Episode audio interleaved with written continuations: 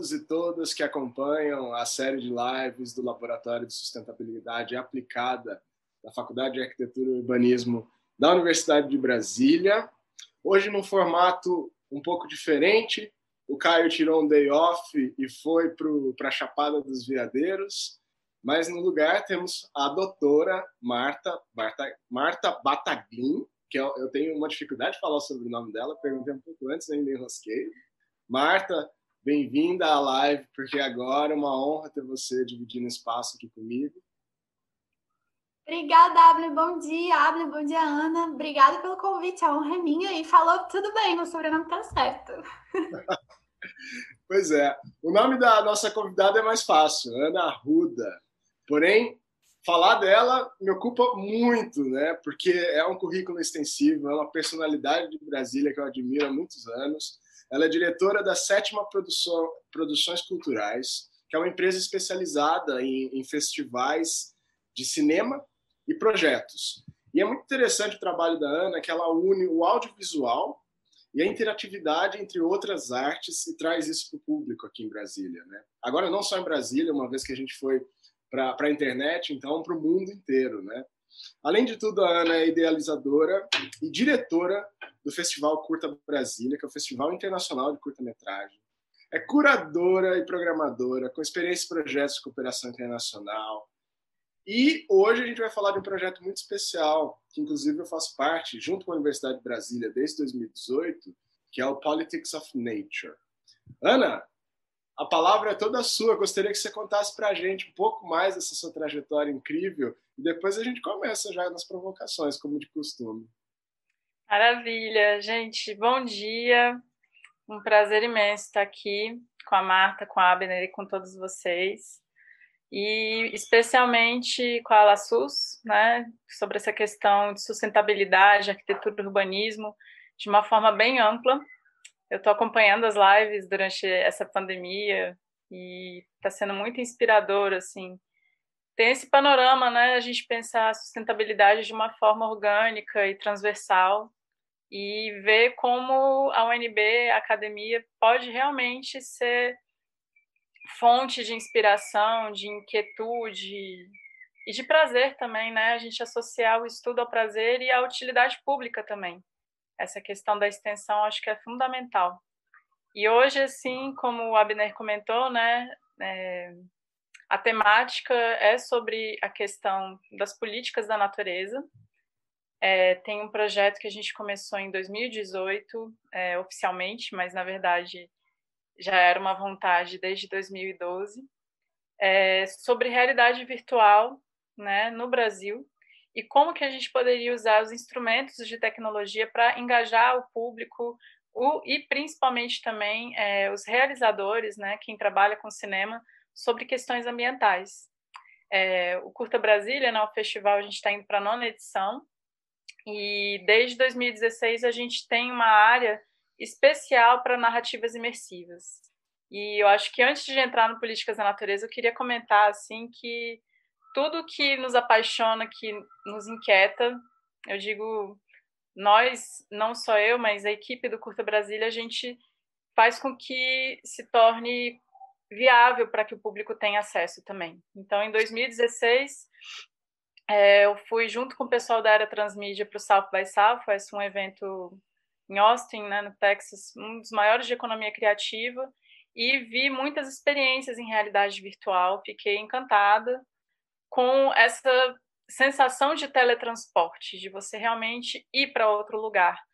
E o que me tocou mais foi um filme, é, tem um assim até bem parecido, o Songbird lá da Dinamarca, que você está dentro de uma floresta e tem a perspectiva de um pássaro. Então você vira o pássaro.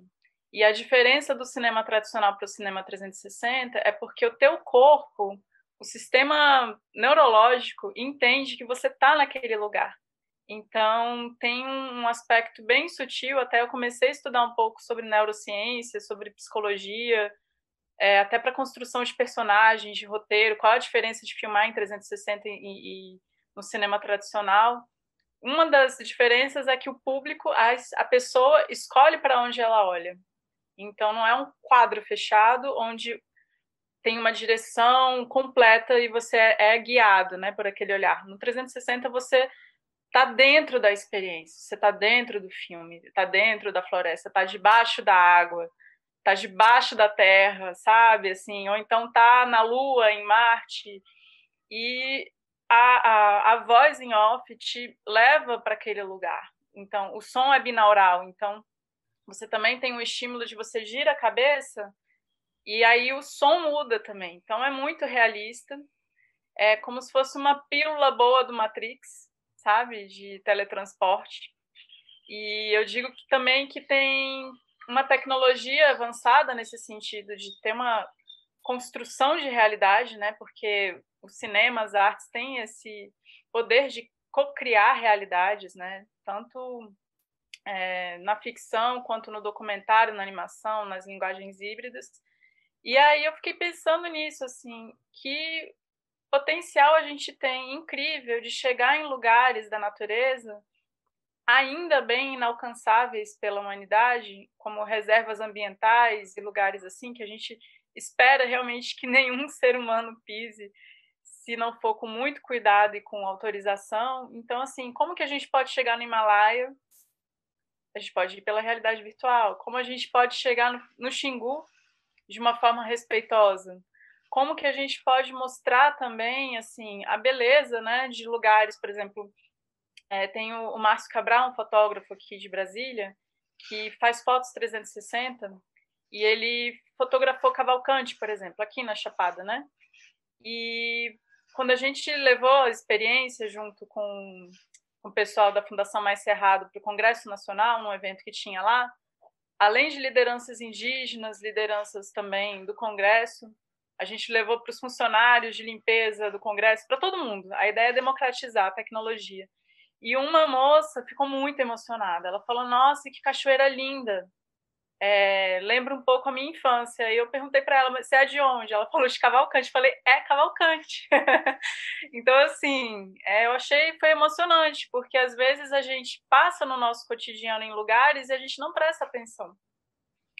E é, tanto a fotografia quanto o cinema, outras artes também, a gente tem esse potencial de suspender o cotidiano e olhar com outra, de outra forma. É um momento de escuta. Nós que temos esse dilema, né, de falar muito de, do individualismo e tudo, no momento que você senta no sofá e dedica uma hora e meia para ver um filme, você está se deixando levar, está dando poder de escuta para um filme. E a realidade virtual, ela tem um, um outro aspecto que é uma experiência única da pessoa. Então, o filme que você assiste é totalmente diferente da pessoa que está do teu lado. A gente faz sessões simultâneas. E eu achei isso assim muito poderoso para a gente, ao invés de fazer jogo multiplayer, que tem um diálogo muito forte com os games, né? Ao invés de você ir lá para fazer tiroteio, bang bang e, e filmes de terror, claro, assim, gosto é para todo mundo.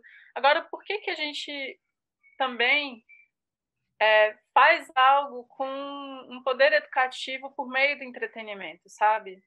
E aí, aqui, já que a gente está com o pessoal que é da área de arquitetura e urbanismo, uma coisa também que é encantadora assim na realidade virtual é que a gente pode aplicar princípios da biomimética, sabe? De a gente ter uma arquitetura da natureza estruturada ali em 360, onde você pode tem um olho de coruja, de girar a cabeça e poder ver o lugar todo. Pode voar muito alto, pode ir para debaixo da água, sabe? Virar minhoca, enfim.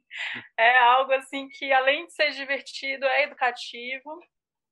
Tem um lado que eu acho que é importante a gente falar também, que é o potencial de reflexão e também de manifestação porque tem a realidade virtual está sendo muito utilizada para denúncia de crimes ambientais também.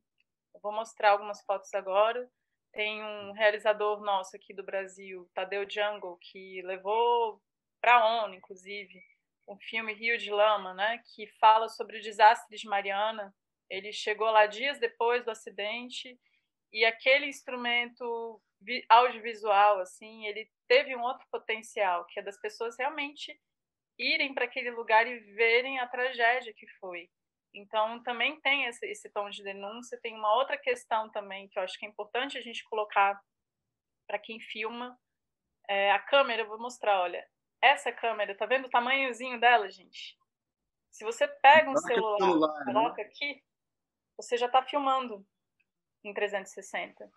Então, essa perspectiva do micro e do macro é muito interessante, porque se você bota um celular desse e vai para um drone, você consegue realmente ter uma perspectiva diferente. Por isso que eu, eu vejo muito assim o olho do pássaro, sabe? E é, assim falando de super-heróis, né, e coisas assim, para as crianças, quando a gente passa filme é, 360, tem uma, uma preocupação nossa com o sistema neural mesmo. A gente pode ser a partir de 9 anos de idade, né? Porque é uma, é, é uma experiência muito forte 360. A gente tem que ter um cuidado também, porque dá uma bagunçada no sistema neural. Mas quando a gente fala de super-heróis, gente, é, se, se a gente for olhar aranha, sabe? Assim, vou falar pelo Spider-Man, o Homem-Aranha. São poderes de animais, são superpoderes, sabe? De você poder ter uma escuta, né? Assim, do morcego, poder ser uma aranha, enfim. E a natureza realmente é a nossa maior inspiração em muitas áreas. Assim. Eu acho que a gente está no momento de sair da visão antropocêntrica e realmente entender nós como seres de um todo, sabe? E não é um papo haribô, hippie, não, é uma coisa muito concreta de sustentabilidade e de permanência da nossa espécie aqui. A gente está num momento muito crítico não vou nem entrar nesses detalhes para a gente não começar a chorar, porque realmente está bem trágico, não só a questão da pandemia, mas a questão do Pantanal agora, da Amazônia no início. A Austrália sofreu, é uma crise global que é até um termo que eu escutei um dia desses, é o refluxo do planeta, sabe assim, não, não, é insustentável. E é muito maluco, eu vou até fazer uma provocação, adoro receber críticas construtivas, mas que pretensão a nossa achar que somos seres mais evoluídos do que uma árvore de 300 anos, um baobá que está observando tudo, que é casa de vários seres, que é repouso, sombra para gente, assim, que maluquice, sabe? Então, assim, é, quando a gente faz essa provocação, né, de como a tecnologia pode servir à natureza, primeiro a gente reverenciar a natureza, entender que ela é a nossa fonte é a nossa maior mestra, professora, né? Então, antes da gente querer criar uma casa, acho que é legal a gente ver como é que é a estrutura de uma colmeia, por exemplo, né, para entender como as formigas funcionam e assim, o mínimo, uma humildade básica, sabe? Antes da gente achar que está inventando alguma coisa, é olhar a natureza. E aí eu volto para essa questão do 360, de novo, vou pegar esse aparelhinho desse tamanho, é um olho incrível que você coloca no lugar, ele já capta imagens de tudo ao mesmo tempo.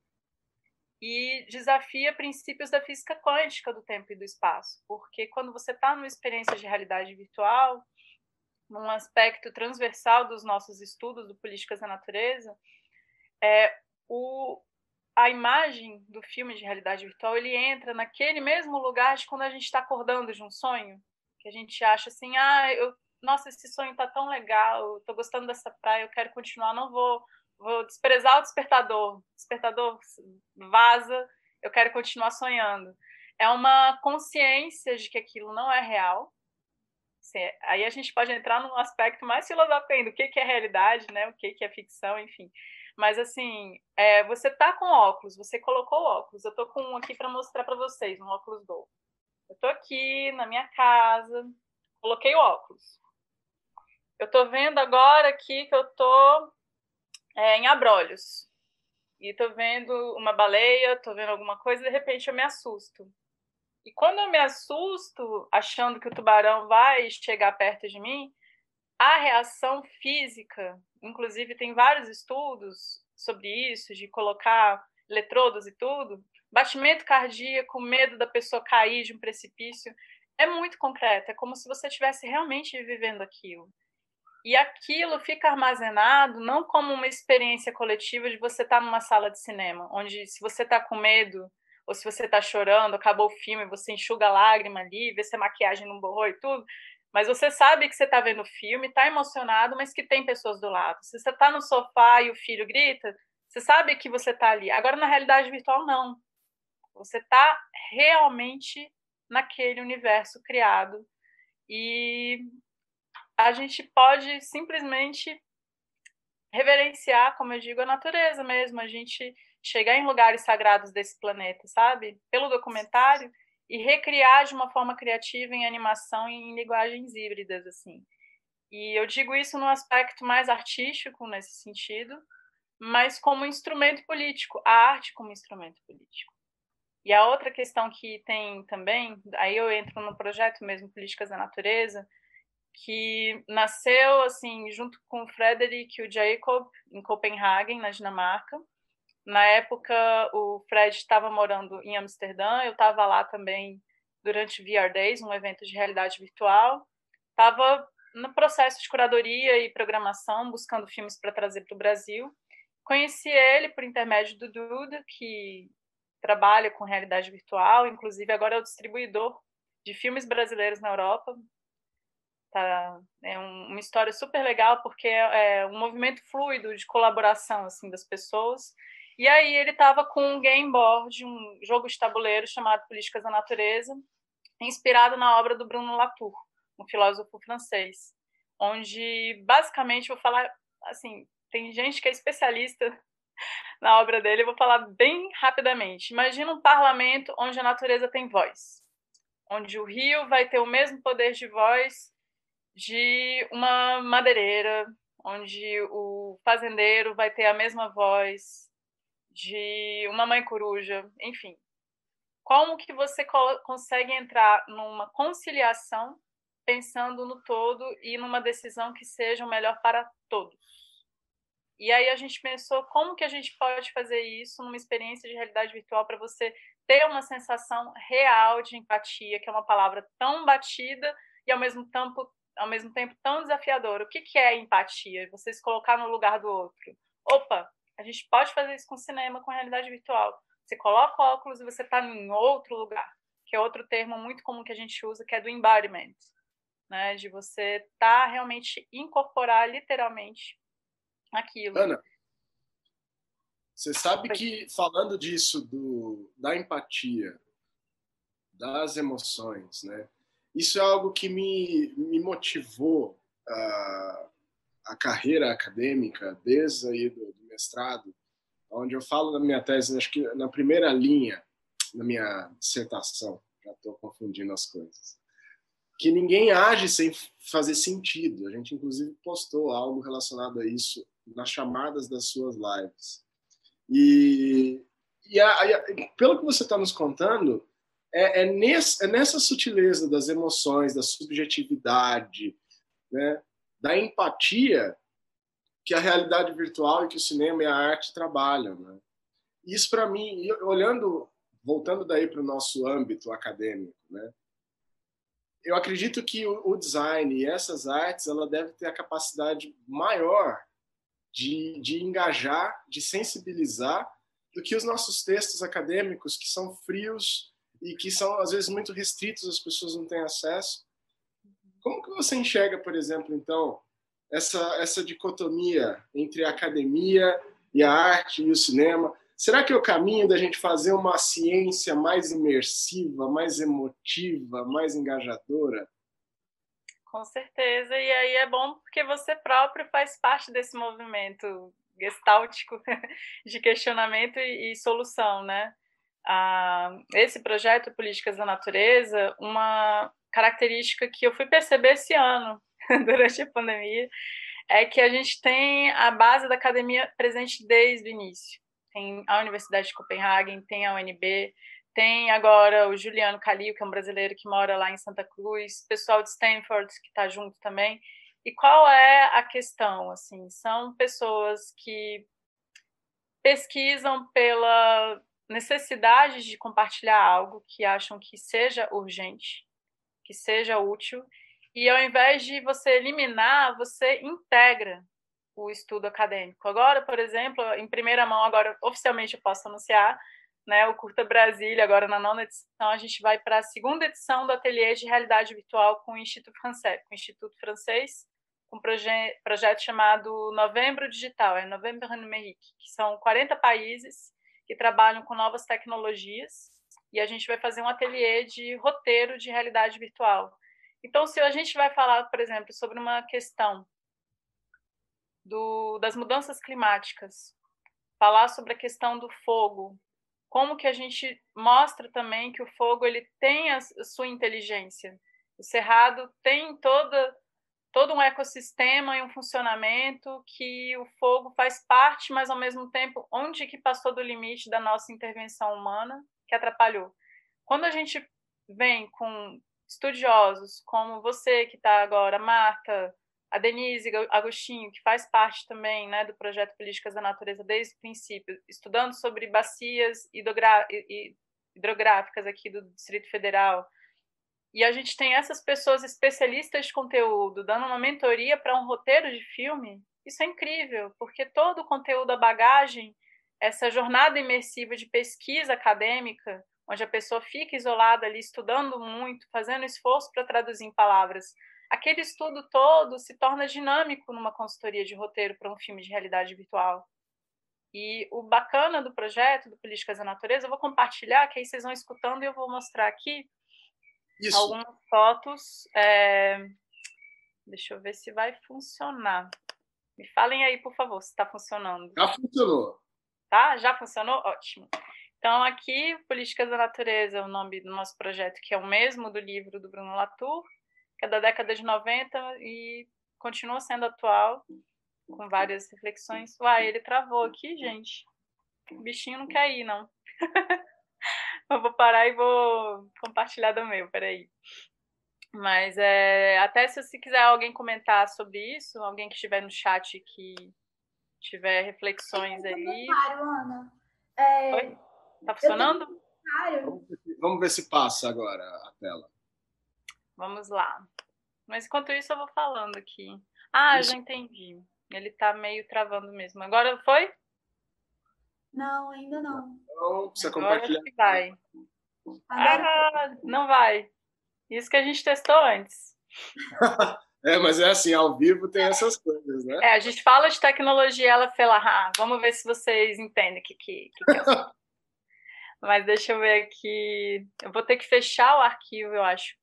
Só um momento.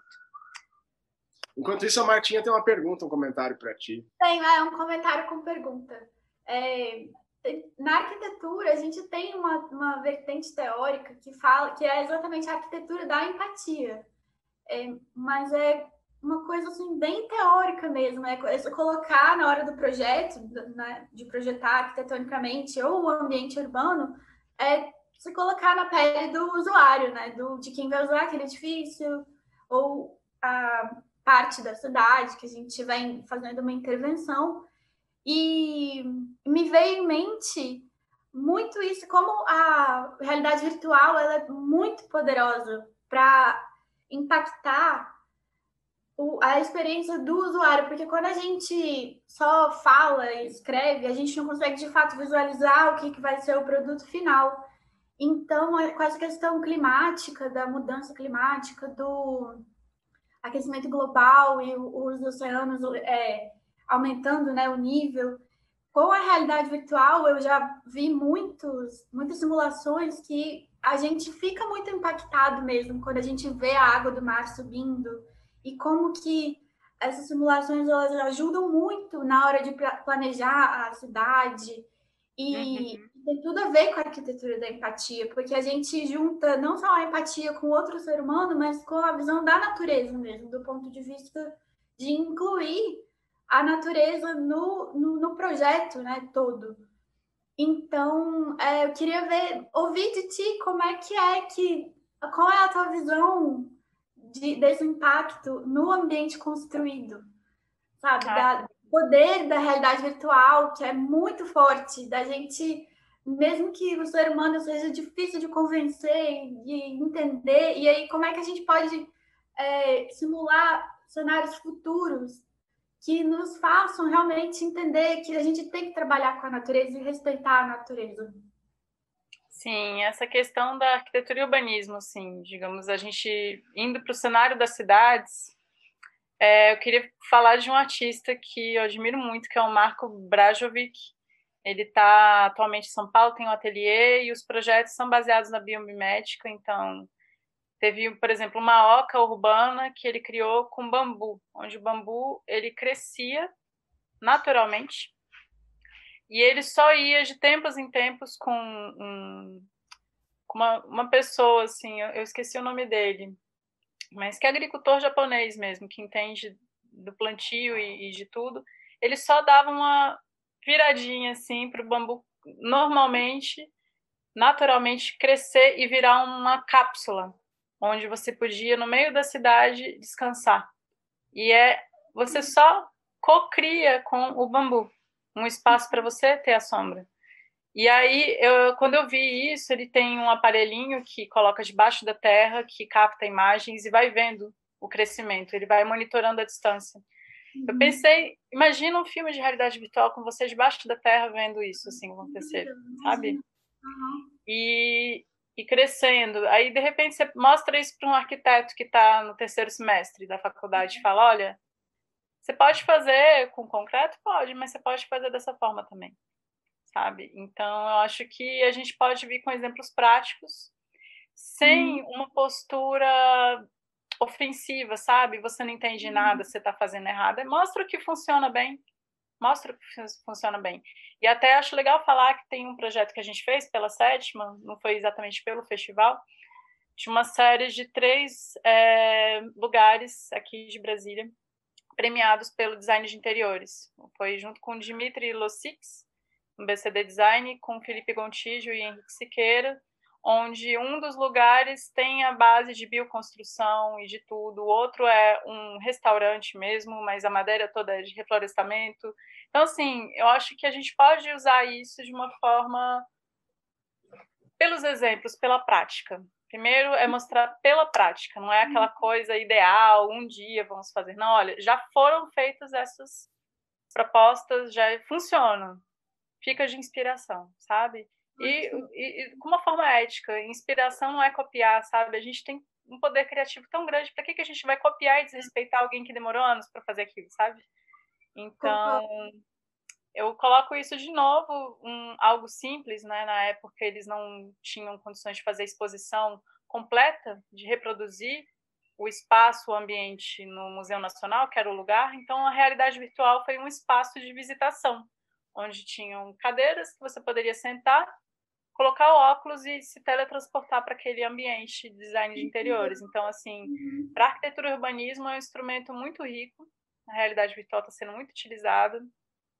Empresas de imobiliária também para vender o um imóvel. É, uhum. É, agora, quando né, eu digo eu, enquanto profissional, tendo uma empresa, eu sempre dou preferência para projetos que tenham alguma contribuição mesmo, concreta né, em termos sustentáveis e coerentes com a nossa política diária, né, com as políticas da natureza de novo. Então, assim, é uma reflexão para vocês. Eu acho que a tecnologia, no sentido de servir a natureza, é ela própria voltando para estudar as tecnologias que a própria natureza já, já cria naturalmente, sabe? Uhum. E eu vou colocar, antes de colocar as imagens, uma questão que eu acho bem interessante, assim, é, muita gente, principalmente agora no, período da pandemia, quando a gente fala, ai, queria tanto relaxar, respirar melhor, qual lugar que você gostaria de ir?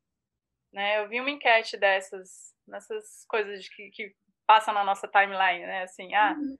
75% pensam numa praia ou numa montanha, enfim, os lugares que são é, relacionados ao descanso, ao prazer, a maioria são na natureza. É. Assim, claro que tem alguém que vai querer estar numa festa com os amigos, que tenha essa relação afetiva. Uhum. Mas de uhum. você estar num lugar que é maior que você, que te proporciona algo, ainda é relacionado, sabe? Ao meio, ambi meio ambiente até é um termo que eu queria ouvir de vocês. O que, que vocês acham politicamente dele, do meio ambiente, né? Porque essa nomenclatura a gente está aprendendo aí, Abner, mais uma vez. É a academia como a nossa consultora maior para poder usar os termos corretos e ter um embasamento de muita pesquisa, sabe? Até para escolha de nomes para criar um avatar num game de que fala sobre políticas da natureza, alguém que estudou muitos anos, sabe, sobre alguma espécie específica, sobre um ambiente. E eu vou dar um exemplo aqui, vamos ver se agora a tela compartilha. Dedos cruzados. É, é, é fantástico, é fantástica essa ferramenta, não só no avanço do conhecimento, da pesquisa, mas, por exemplo, o Museu uh, Nacional, que pegou fogo né, no Rio de Janeiro. É uma questão, por exemplo, de preservação do patrimônio, seja, mesmo que agora seja em realidade virtual, fazer com que as pessoas ainda conhecessem né, o, o acervo que foi destruído por uma ingerência ou por uma infelicidade, enfim. Ah, agora está funcionando. Ah, né?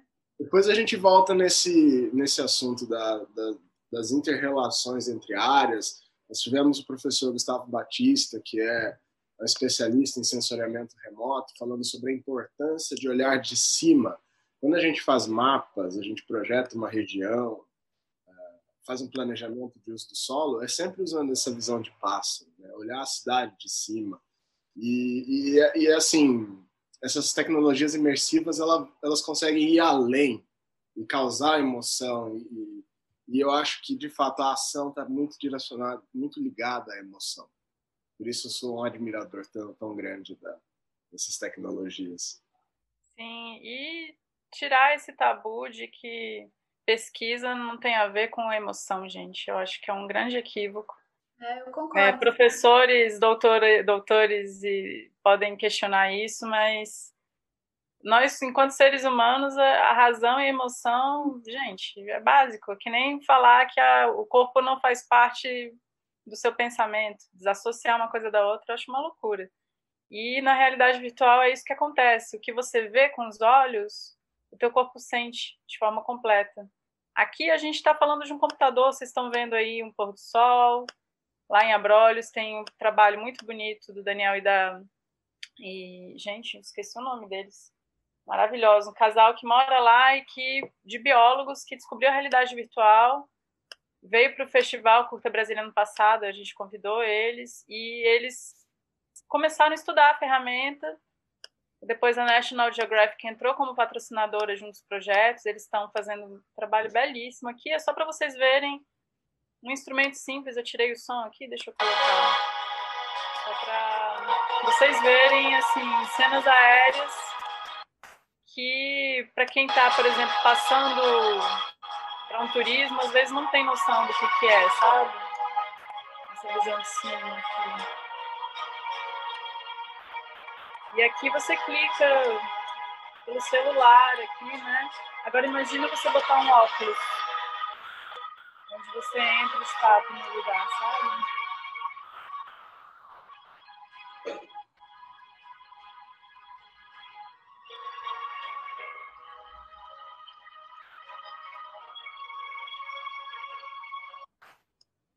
Aqui dá para ver um pouquinho, né, gente? A gente se sente mesmo um passarinho. Né?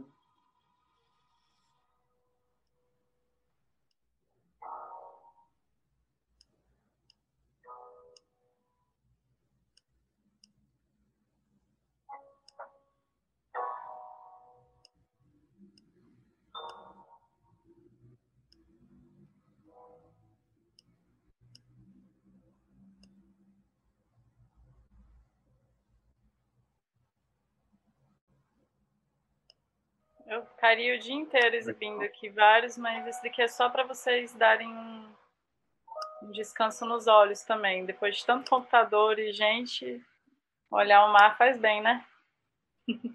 É incrível. Eu, eu sou muito fã também do, da realidade virtual.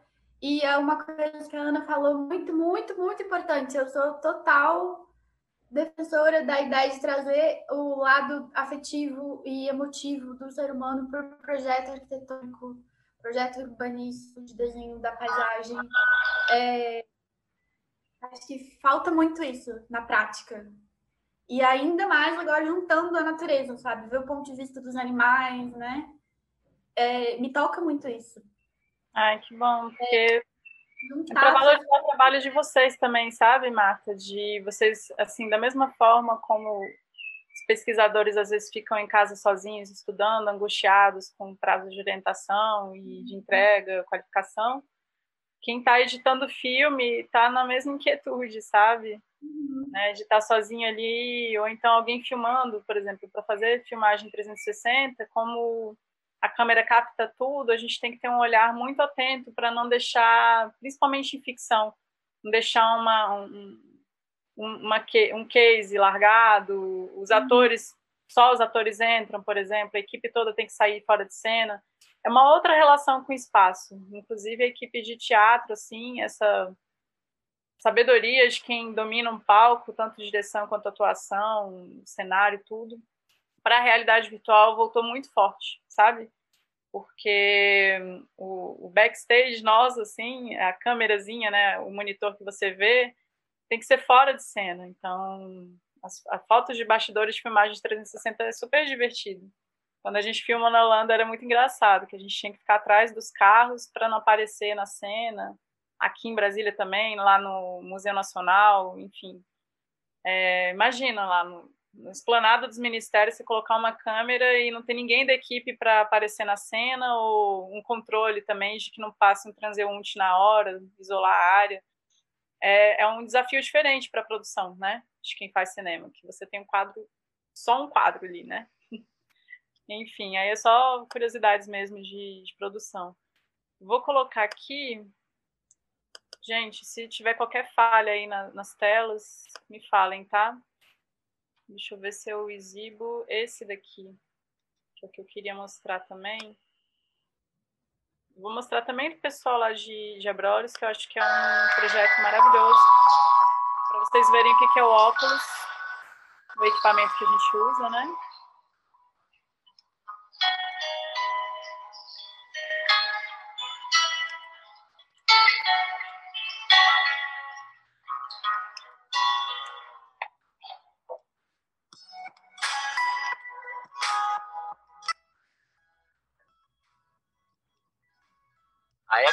360 tem o prazer de apresentar a Brolios 360.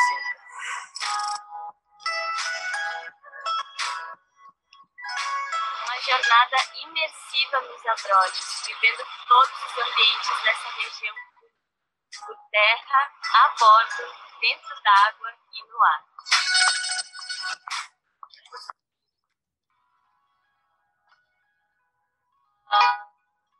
Objetivo é trazer as maravilhas de Abrolhos para mais perto das pessoas da comunidade e do público geral, tanto no Brasil quanto no mundo. Com essas imersões 360, a gente espera comunicar e sensibilizar as pessoas sobre a importância de preservar os nossos oceanos.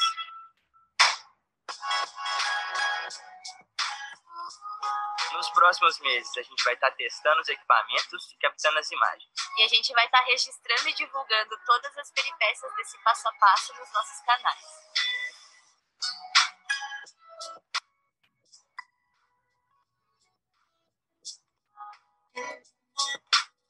E aí, partiu começar essa jornada? Isso, gente. Só para vocês terem uma noção. Peraí que eu tenho que tirar o som aqui. Ana, e... Ah, para vocês terem uma noção, assim, duas pessoas, dois biólogos, sabe, que se apaixonaram por essa possibilidade de mostrar para a própria comunidade. Imagina, um pescador poder ver o lugar onde ele trabalha, às vezes até a família inteira já está ali há décadas trabalhando e ele vê de uma visão maior, assim, é, é algo mágico mesmo, né? Uma sensação de tem um olhar assim maior, né? Eu não vou nem entrar em termos católicos religiosos, uma visão onipresente assim, né? De você, uau, peraí, eu tô aqui no meu barco todo dia, de repente eu tô lá de cima e falo, opa, peraí, se eu pescar durante esse período, eu vou atrapalhar tudo. Ah, então talvez seja melhor não pescar, enfim, sabe? Para a gente também é, um, uma questão da, da, do projeto de Políticas da Natureza, quando a gente fala de uma proposta de olhar de empatia, é de não julgamento também. Você vai chegar para um cara ali na Amazônia que recebe super mal, um trabalho praticamente escravo, cortando madeira, e vai chegar denunciando ele querendo prender esse cara ou a madeireira, ou o cara que está por trás fazendo marketing ambiental, que a empresa é limpa e está massacrando os trabalhadores ali, sabe? Uma população indígena que está no ambiente urbano, trabalhando numa madeireira sem ter muita opção à vista. É. Aí, de repente, você vai com óculos de realidade virtual, pode é parecer maluco isso, gente, mas já foi feito. E mostra para ele a perspectiva de outros seres, mostra, de repente, é, alguém que está afastado a mil quilômetros do lugar dele, que está achando soluções, ou então conecta ele com a família que está distante. É um poder também de, além do teletransporte, é da comunicação. É como se você enviasse uma carta audiovisual para outra pessoa. E o projeto Políticas da Natureza, a gente faz esse trabalho de conscientização. Conscientização é, talvez seja um pouco arrogante, né? A gente achar que vai chegar com uma verdade, algo melhor para outra pessoa. A gente vai oferecer um outro ponto de vista por meio de, de uma narrativa audiovisual imersiva 360.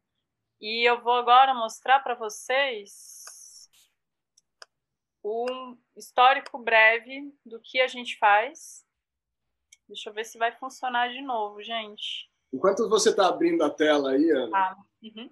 eu vou te contar. Bom, a gente já, já conversou sobre isso, mas contar para quem acompanha a nossa série de lives aqui, um pouco antes da, da realidade virtual se tornar um pouco mais acessível, né? Inclusive, uma das perguntas que eu vou te fazer depois é sobre a acessibilidade a essas ferramentas, né? Se a gente consegue ser acessível em termos de, de, de custos e tudo mais, Sim. mas foi trabalhar de forma é, analógica na, na, numa comunidade em Bahamas, em Exuma, exatamente naquilo que a Marta falou, mostrando o aumento do nível do mar, mas com, com empatia. Então a gente fez duas, duas, duas imagens, né?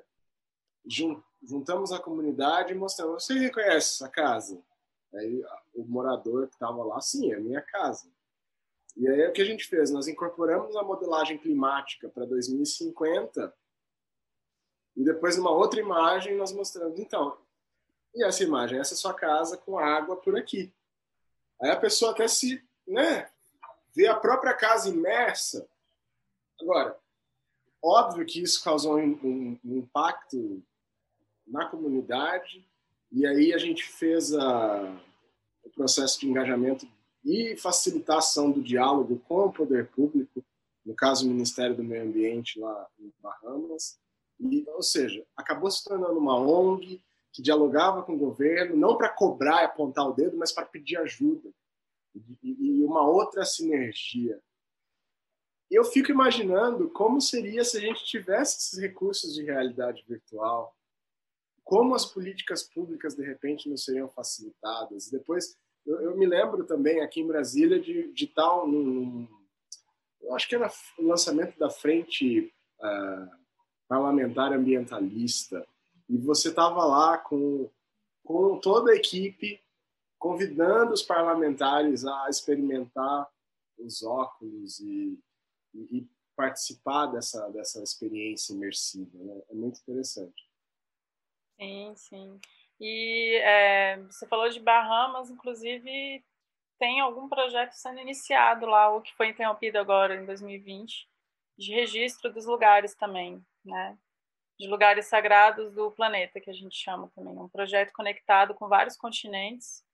E aí eu volto de novo para o projeto Políticas da Natureza, que uma questão que acho que vale a pena chamar atenção é que ele nasceu nesse espírito de cidadãos do mundo, sabe? São pessoas que nasceram no mesmo planeta que eventualmente em Copenhague ou Bogotá ou Brasília, né? Assim, tem essa relação com o um vínculo com o espaço que nasce, mas que são do mundo, sabe?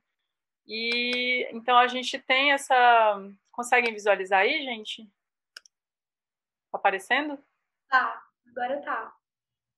Agora vai, né? Vai. Dá para ver? Dá, tá ótimo. Ai, que bom. Então, assim, é... aqui, por exemplo, foi um encontro que estava da esquerda é o Fred Lassen, o da, do meio é o Dude, eu estou nesse cantinho aí da direita. Aqui embaixo nessa foto tem várias pessoas que fazem parte desse coletivo Políticas da Natureza, que a gente está reativando. Agora na pandemia, respeitando o ritmo de cada um, a gente também não exigiu né, um, uma dedicação da forma como todo mundo já pôde em outras épocas. O distanciamento deu uma bagunçada e a gente viu, opa, peraí, vamos voltar para o nosso espaço 360 virtual. Todo mundo falando de, né, de, do mundo virtual, a gente já está nele há muito tempo, né? Então, aqui foi no Cine Brasília, a gente fez uma roda de debate. Aqui eu acho que vale a pena falar também, o Ricardo Laganaro, que está na ponta de boné, ele ganhou o Prêmio de Veneza, melhor filme VR ano passado, acabou de ganhar o Emmy Awards, com uma melhor experiência, a linha, é nosso colaborador do Festival Conta Brasília desde o início, com toda a sua generosidade. Vai dar uma masterclass sobre a trajetória do filme agora, pelo Curta Brasília, enfim, quem quiser participar estão as últimas vagas, viu, gente? Fica aquela, né? Faz propaganda, mas é porque acho que para quem quiser entender sobre direção, distribuição, sobre é, a trajetória toda, ele trabalhou com Fernando Meirelles, né, o diretor de Cidade de Deus, saiu da O2 Filmes para abrir uma empresa no Brasil, junto com Rodrigo Terra, com Justus, com uma galera de realidade virtual, e agora está assim bombando no mundo inteiro levando o nome do Brasil, junto com o XRBR, que é um, uma associação, um hub. E a gente trouxe essas pessoas todas para cá, para Brasília, sabe? Esse encontro presencial, o Dude Camp, que é lá de Amsterdã, conheceu presencialmente o Rodrigo Terra aqui em Brasília, sabe? Para a gente é uma honra ser um ponto de encontro. Acho que a gente pode puxar essa vocação para a gente, sabe? De ser um lugar de encontro. Aqui, o projeto Políticas da Natureza na Chapada dos Veadeiros, com o pessoal da RAI Brasil, com a Tininha, a gente fez uma imersão de três dias é, com a Débora Dodge conduzindo aí atividades de dança, inclusive ela é doutoranda agora, recente de artes cênicas da UNB. Ela traz o princípio de compor, de composição, não só no aspecto da dança, mas de um olhar como um todo. Políticas da natureza entrou de uma forma transversal também. Aqui a gente estava de fato imerso, né, na aí Morro da Baleia atrás. Então, a gente passou três dias discutindo sobre possíveis roteiros e filmes de realidade virtual e, ao mesmo tempo, fazendo o game board, jogo de tabuleiro, que ali, gente, foi a coisa mais simples. A gente imprimiu um papel e jogou, sabe? E é o jogo que tem base no livro, que é essa ideia que a gente falou de parlamento das vozes. Aqui, Abner, acho que foi o evento que você comentou, que a gente fez lá, junto com a Fundação Mais Cerrada, convite deles, a gente montou ali um stand com fotos do Márcio Cabral, principalmente fotos da Chapada, e foi emocionante, emocionante mesmo ver a reação das pessoas sobre lugares tão especiais e, e alguns parlamentares, a gente também fica numa função de neutralidade em alguns momentos, para a pessoa ter a experiência dela. Então, se o cara é mais da linha das madeireiras e vê um filme e fica emocionado, aí depois você fala, pois é, esse lugar que a gente está mostrando é o que corre risco de não existir mais, de ser Exato. devastado, de virar uma área para agronegócios. A gente só solta essa frase, a gente não está querendo discutir, sabe assim. E eu, a mesma coisa para uma liderança indígena que não conhece, às vezes, alguma área que é afastada da, de onde ele mora e pela realidade virtual ele pode ter esse conhecimento também, sabe? Então, é eu vou realmente. aproveitar essa imagem, Ana. Eu sei que a gente deixa perguntas, eu sei que a gente deixa perguntas para o final, mas eu vou aproveitar essa imagem de uma liderança indígena usando os óculos virtual. E nós temos uma pergunta do pessoal que está acompanhando a gente pelo YouTube, que é assim, mas a, a Melo pergunta: mas como funcionaria na prática esse contato com pessoas coletivamente? Como mostrar para ela a realidade virtual de um ambiente que é originalmente delas? E aí, nesse caso, seria um indígena vendo a floresta, por exemplo? Como que funciona isso? É bem interessante essa pergunta, assim, porque uma ideia nossa, do, pela Sétima Cinema, pelo festival, é de não só democratizar o acesso, porque esses equipamentos são caros, né? Esses óculos e tudo a gente leva. Na mesma semana que chegou, a gente fez um evento na Embaixada da Holanda e fez um evento numa escola pública, junto com a Secretaria do Meio Ambiente, e levou também para o Congresso Nacional, sabe? Então a gente democratiza com os óculos. E também tem um projeto, deixa eu passar até para frente aqui, ó, Meio Ambiente no Eixo, que a gente fez no eixo no Eixão, aqui de Brasília, no domingo, um, um, espaço com experiências aqui, fotos do Cerrado, Fogo na Floresta, que é um filme do Tadeu Django muito bom, Agulhas Negras, que é da, do estúdio Co, do Chico Almendra, onde você vai até Agulhas Negras, e o Na Terra dos Equitumães, que é uma ficção, um projeto transmídia aqui, feito no Cruzeiro aqui, maravilhoso, e todos eles têm narrativas diferentes, e a gente pode fazer exatamente com que pessoas de diversos lugares possam viajar em outros lugares por meio dos óculos e do computador e do celular. Tem a restrição do equipamento ainda? Tem. Então, o que, que a gente fez como uma proposta? Aqui, olha, só para poder mostrar também, né, do, do meio ambiente que a gente fez no gramado lá. Então, tinha ciclista passando, parava para ver crianças, famílias, assim. Aqui a gente fez um projeto, né, inclusive vale a pena mencionar a Maria Silvia, que está junto no POM, assim, é uma pessoa incrível, que está na Secretaria do Meio Ambiente e à frente desse projeto que a gente fez em várias escolas públicas, de levar para os alunos, sabe? Assim, de que não tem, às vezes, nem. Aí eu estou falando com a Abner, que fez um doutorado falando sobre a questão né, da, do aquecimento e da, da arquitetura das escolas, enfim mas de da gente levar nas condições que eles têm os equipamentos e o próximo passo que seria esse ano era de oficinas de produção de conteúdo. Que a gente já tem a câmera que é pequena e aqui olha a gente não precisa de uma cenografia incrível para poder fazer uma experiência. A gente proporciona isso no festival como um conceito artístico imersivo mas a gente leva para onde for. E aqui é, eu vou fugir um pouco da pauta e depois voltar, tá? Mas aqui a gente fazia o seguinte: era um debate é, que a gente fazia, que a gente fez no IFB, com oficinas de dança, onde falava sobre a questão do políticas da natureza, mais para a oralidade, né? Depois partia para a experiência de ver os óculos e depois para uma prática de dança. A gente fez isso numa escola pública também, com a Débora aqui junto para poder mostrar como a mente, o corpo, a realidade virtual, a realidade presencial, tudo está conectado e faz parte da mesma coisa de um todo, sabe?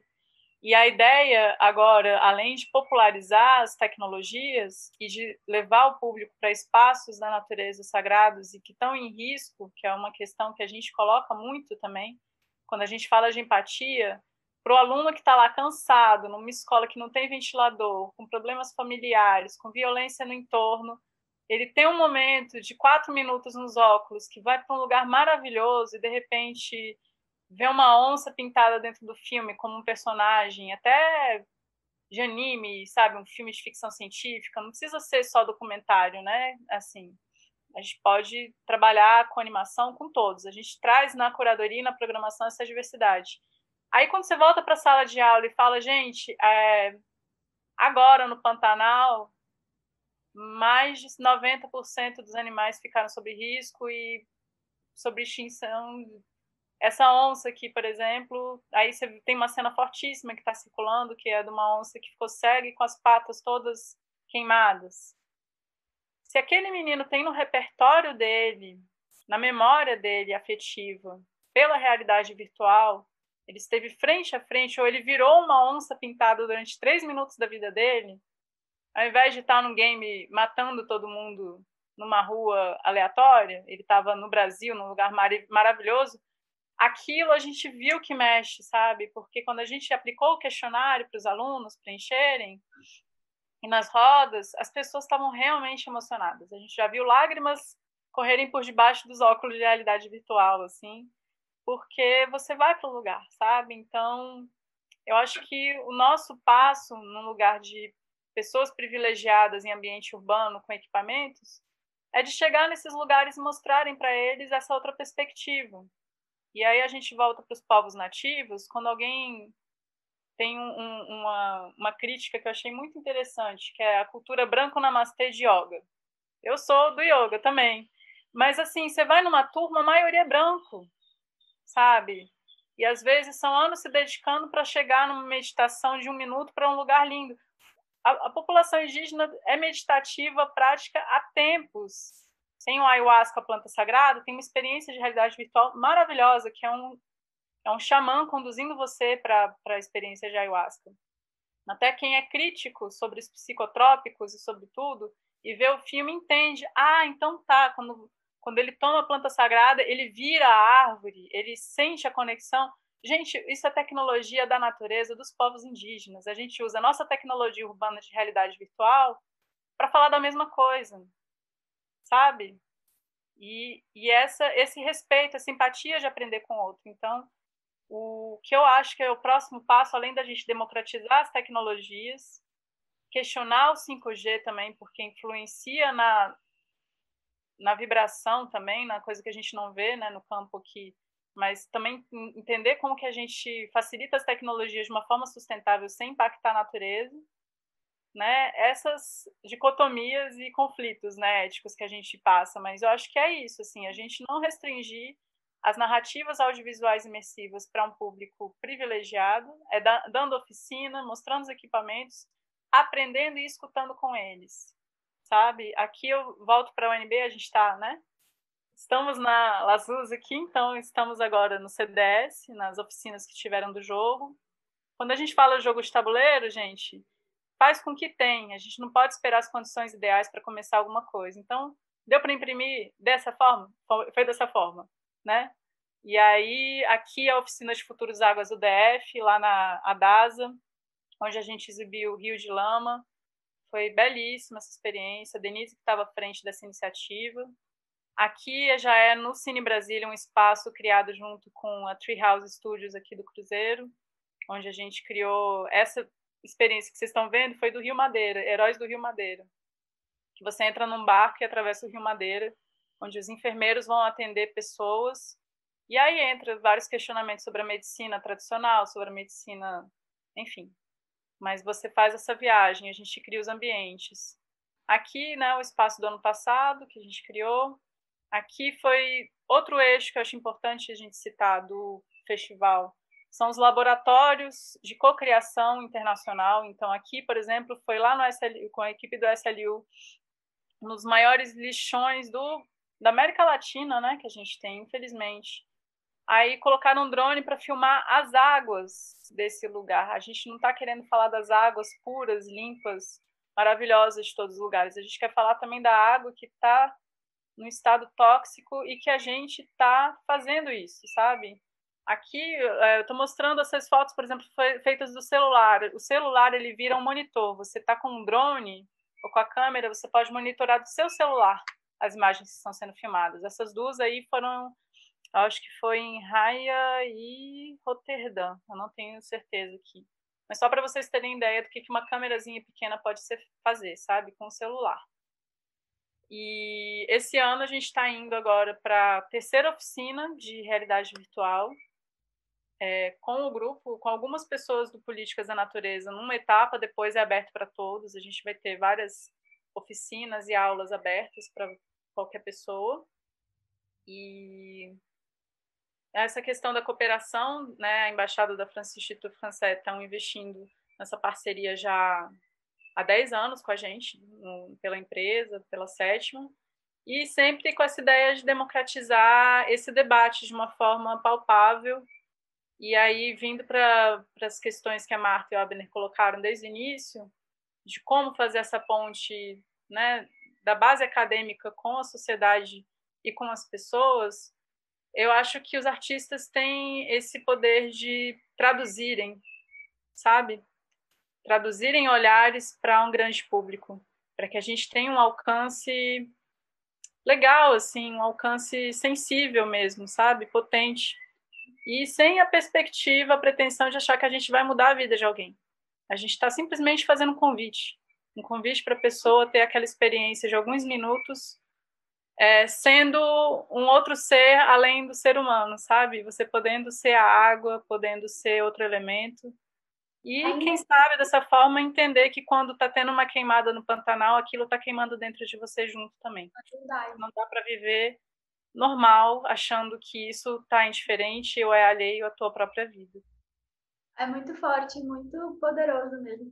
E é uma ferramenta, só para complementar, é uma ferramenta muito poderosa de participação do público, né? De convidar a, o usuário do ambiente, da natureza, do prédio, que seja, para participar e dar o, a, a, experiência dessa pessoa, sabe? Trazer a experiência alheia para dentro do projeto, quando a gente for projetar, né? Nós, profissionais da área de, do ambiente construído.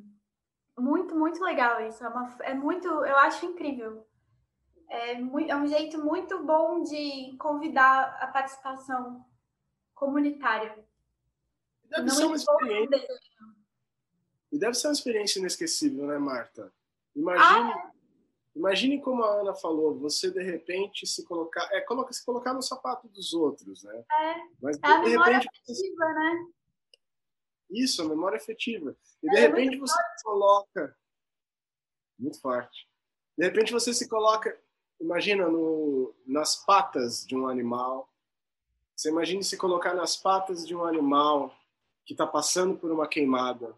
E de é. repente nas patas de um animal que está com as patas enfaixadas porque as patas já foram queimadas. É, é. é, realmente sair do seu ser e entrar na dor do outro, né? na, na visão do outro. O Ixon, a gente falando agora que nós já estamos no finalzinho da nossa live, Ana. Passou tão rápido. Ah. O, Ixon Anjos, que é aluno nosso do Reabilita aqui da FAO-NB, ficou imaginando como seria, por exemplo, uma experiência de, na, na educação ambiental com realidade virtual voltada para crianças, para despertar essa emoção. Uh, um outro comentário rapidinho, o Augusto Câmara Neiva pergunta para você, Ana, como é possível recuperar a experiência do coletivo estando com os óculos? Ah, isso é bem interessante. É, a gente faz sessão multiplayer de colocar os óculos para todas as pessoas assistirem ao mesmo tempo. E depois elas tiram os óculos e a gente faz um debate, uma roda. E é muito interessante porque às vezes a pessoa não viu a cachoeira que estava ali, sabe? É, prestou mais atenção em outra, outro aspecto ali do lugar. E agora, nos tempos de pandemia, eu acho que até. Ah, eu queria tanto mostrar conteúdo, gente. acabei mostrando um de cinco, que tinha esse Sea Level Rise, é, que acho que é, todo mundo fala aqui, né, do grupo. É uma experiência muito incrível, assim, o pessoal lá de Santa Cruz. É, mas a gente está com esse desafio, né? O, o, festival vai ser em dezembro, online. Inclusive, convido todos a entrarem no curtabrasilia.com.br para poder verem depois esse histórico dos filmes que a gente já exibiu. Quem quiser, por exemplo, tem um filme que é menos 22 graus Celsius, menos 22,7 graus Celsius, que é filmado no polo da Antártida, de verdade. Foi filmado lá e tem uma hora que quebra a geleira, você vai para debaixo da água sabe? Vai para o centro da Terra, no polo lá. E o outro é o Asca, que é sobre, que é uma coprodução Peru, é, Holanda, França, que é do, que foi filmado junto com o áudio mesmo, num ritual de ayahuasca, onde você tem a experiência da planta. Tem o Auavená, que é a iniciação de uma primeira liderança indígena do povo Yawanawá, onde é uma história real, é um documentário misturado com ficção, Austrália, Brasil, onde os coprodutores do conteúdo, qualquer exibição só é permitida se o, a, se o povo Yawanawá autorizar. Tanto é que numa sessão que a gente fez aqui, é, na verdade que eu só contribuí na parte técnica nesse caso, na embaixada é, foi do Reino Unido, com lideranças do Brasil para discutir sobre o futuro da Amazônia, as lideranças foram só lideranças dos povos indígenas. O governo não estava sendo é, legitimado enquanto voz na decisão de uma de um congresso internacional sobre o futuro. E aí é, eles quiseram colocar o filme, esse filme o Awavená, como exemplo de como que é essa vivência, né, a solução do povo Yawanawá para a Amazônia. E eles levaram a realidade virtual como instrumento político de engajamento sobre isso, sabe? E foi incrível, eu conheci a Laura Yamanawá, o, o Ashka, né? Ashka que pronuncia, enfim, é, ele e eles produzem conteúdo, são eles que fazem os filmes juntos. Então você não pode se atrever a exibir sem eles. Aí pagaram lá. Eles saíram da, lá do, do norte da Amazônia para Brasília, passaram por várias dificuldades de barrarem eles na alfândega, de não deixarem eles passarem porque não eram legitimados como autoridades Se ele está com cocar, aquilo é impeditivo. Se está de terno, passe livre.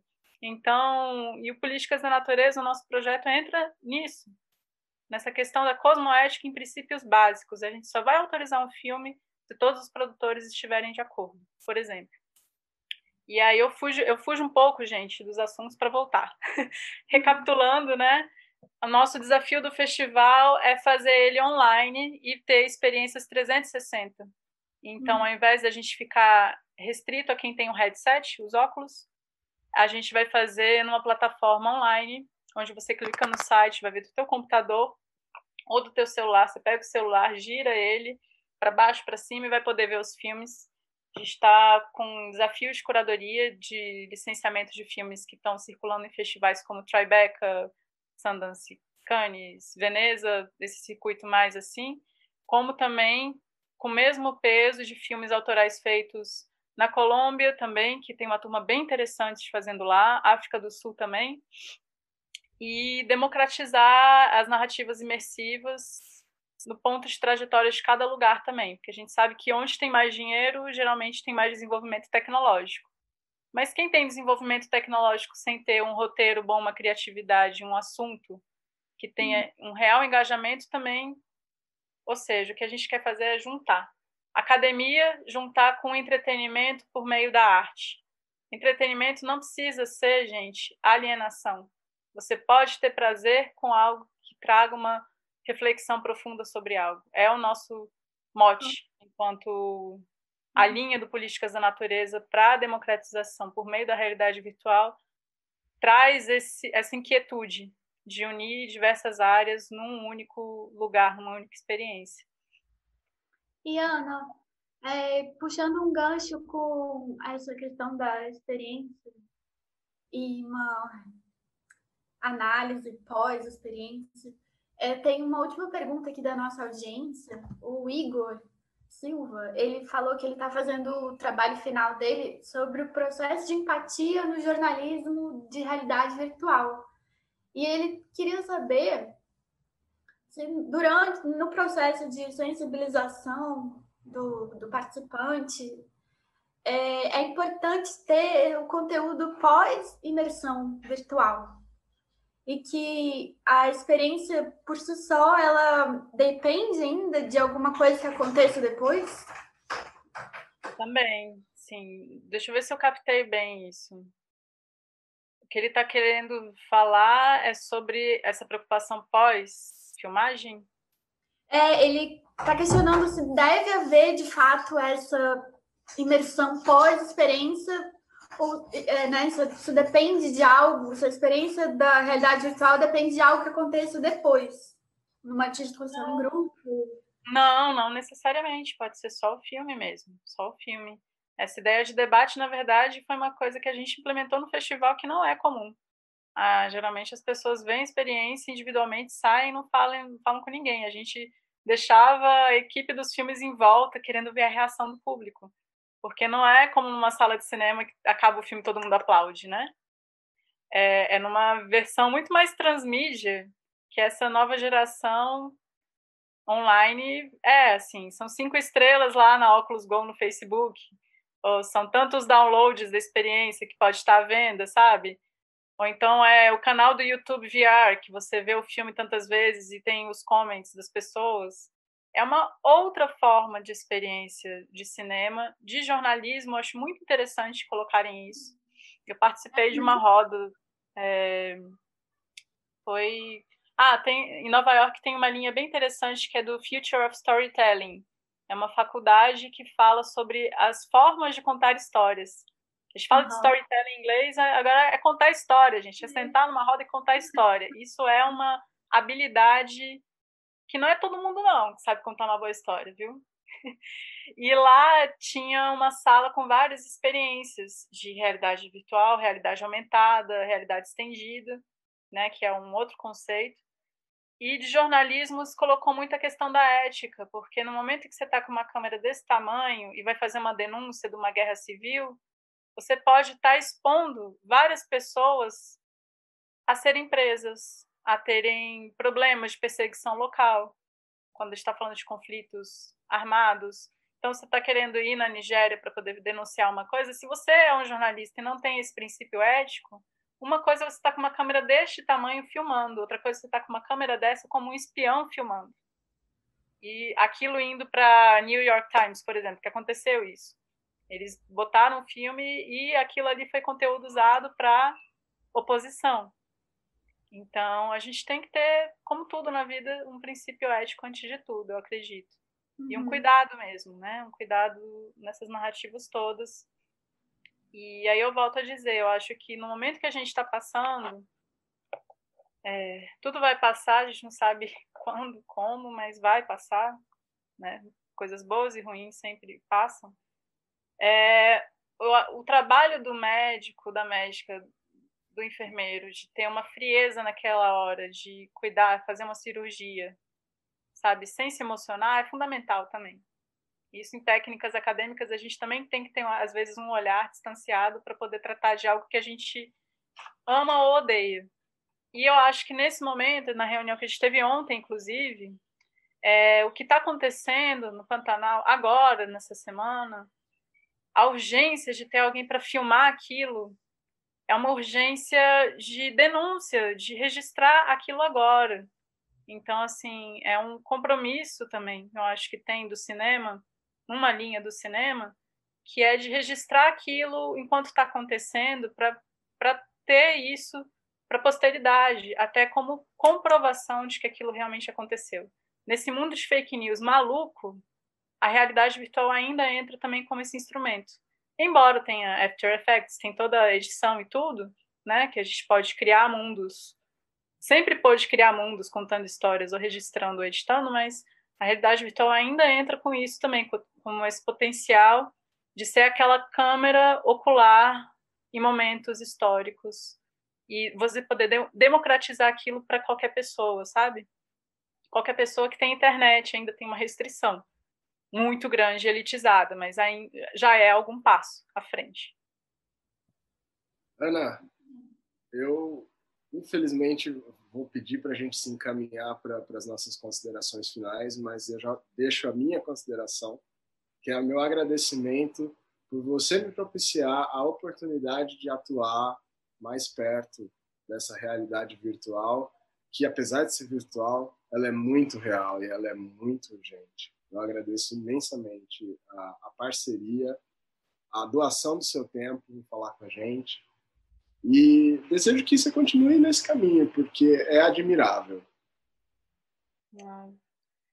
Agradeço e só antes da Marta falar, eu estou aqui como porta-voz do Grupo Políticas da Natureza nessa manhã, mas é uma rede grande com muitas pessoas e eu convido todos assim a olharem o curtabrasilia.com.br. Quem quiser se aprofundar em conhecimentos, a gente vai oferecer oficina, masterclass, tem um catálogo de experiências do ano passado, porque a vontade que dava era de ficar com vocês durante pelo menos mais uma hora para poder mostrar cenas de outros filmes e lugares maravilhosos. Mas como não é possível, então fica esse convite.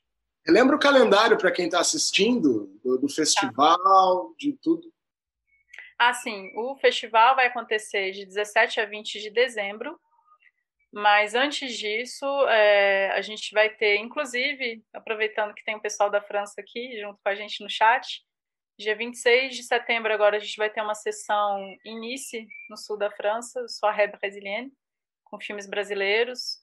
É, a gente vai ter também, para quem está lá, né, vai poder ver, para quem está só na rede, no computador, a partir de outubro e novembro, a gente vai contar com várias oficinas e debates por meio do curtabrasilia.com.br. E eu vou aproveitar a oportunidade também para dizer que esse ano está desafiador, mais do que sempre. É o primeiro ano em nove anos que a gente vai abrir para a campanha de financiamento coletivo do festival. A gente fez durante oito anos ininterruptos, tudo de graça. E esse ano os fundos não existem ou está tudo difícil. Então, é, para quem quiser, por exemplo, contribuir para o festival acontecer e ainda ter uma masterclass, por exemplo, com Laganaro ou com alguma, algumas atividades, a gente está com tudo isso aberto também, inclusive ou, é, ouvindo sugestões do que, que o público quer. Então, se tiver mais gente falando, ah, a gente quer mais filmes, do Políticas da Natureza, a gente consegue defender isso junto a outros parceiros nossos. Para eles entenderem que a galera não está querendo ver tiro, porrada e bomba, desculpa o palavrão. As pessoas também estão querendo ver outros filmes, outras narrativas, sabe? Então, eu conto com vocês, a construção sempre é coletiva, a gente está aqui para servir a todos da melhor forma possível. Ana, muito obrigada, foi muito bonito, é, todas as palavras, as iniciativas. Abner, muito obrigada pelo convite de estar aqui. Ah, o tema é maravilhoso, aprendi muito e infelizmente a gente tem que encerrar, né? Também queria ficar falando o dia inteiro sobre isso. Valmor, e... será que já temos anúncio da próxima live aqui na, na, na, agulha? Nós temos por trás a equipe, né, que nos ajuda nesse trabalho nosso voluntário, né, de ir além das fronteiras acadêmicas e comunicar para o grande público essas iniciativas maravilhosas. É, eu acredito que a gente não tem o anúncio da próxima live na, na, na bala, então a gente já pode ir encerrando mesmo. Marta, você estava falando, eu te interrompi, desculpa. Não, era isso, era agradecer a oportunidade e o tema muito bom, muito atual, muito necessário. Obrigada, Ana. Agradeço muito mesmo, agradeço o convite e parabéns pela iniciativa. A LaSUS, vida longa para a UNB também, para todas as universidades públicas desse país. É Estamos na luta. Obrigado por fortalecer nosso discurso, nossa, nossa luta aí em prol de um futuro que queremos. A todos que nos acompanham, então, pelo YouTube, em breve essa live também estará disponível em formato de podcast, podcast no Spotify. Eu agradeço muito a vocês que nos acompanham, que fortalecem nosso trabalho. E nos encontramos, então, na próxima quinta-feira, às 11 horas, aqui no canal do Laçus no YouTube, com a série de lives Porque Agora.